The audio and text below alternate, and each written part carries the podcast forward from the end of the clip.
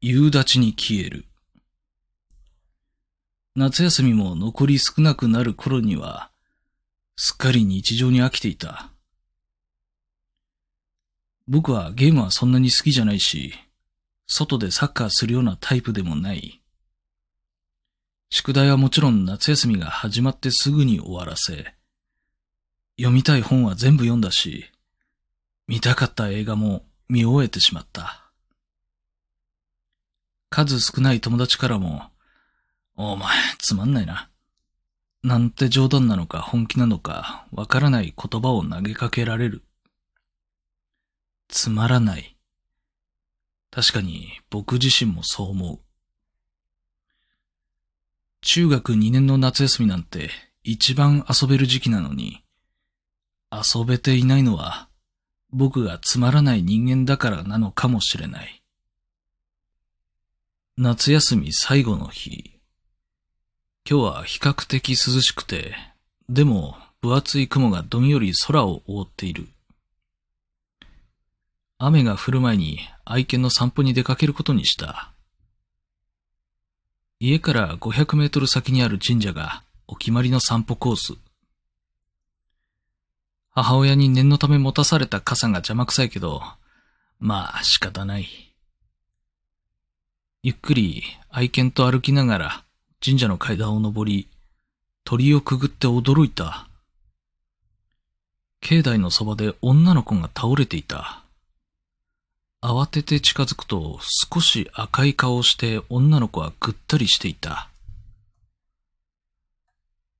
え、どうしよう。だ、大丈夫ですか？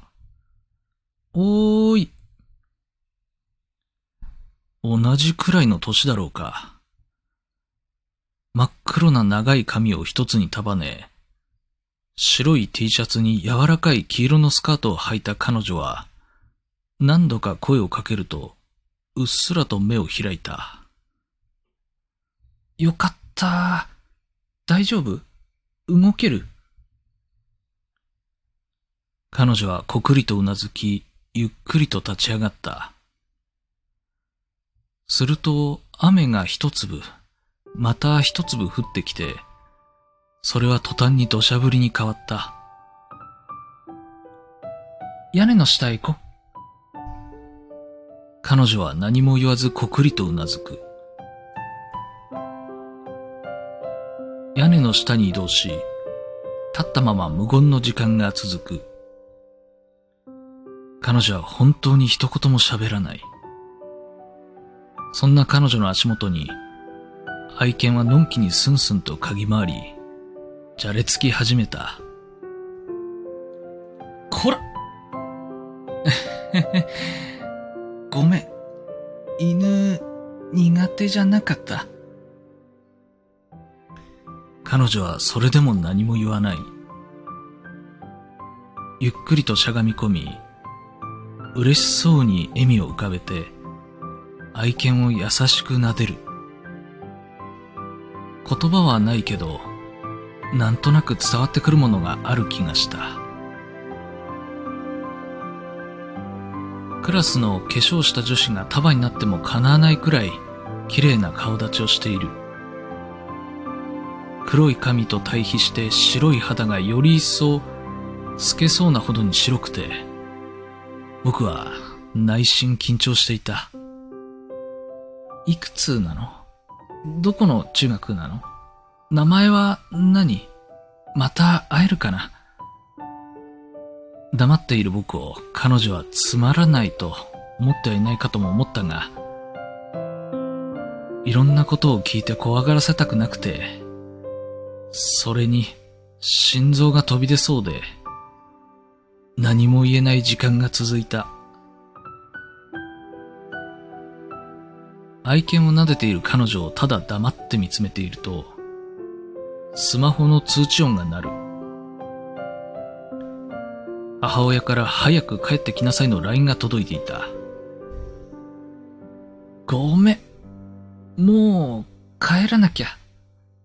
よかったら送るよ。彼女は優しく笑いながら首を横に振った。でも、彼女はもう一度大きく首を横に振る。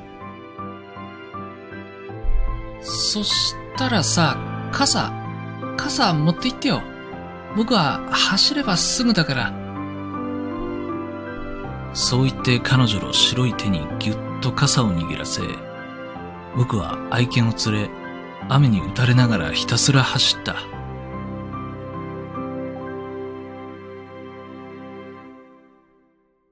次の日は随分と晴れた。学校に向かうため家を出ると、玄関に昨日渡した傘が立てかけてあった。あれ以来、神社へ行っても彼女の姿を見ることはなかった。夏休み最後の日の夕立と彼女が、僕は忘れられない。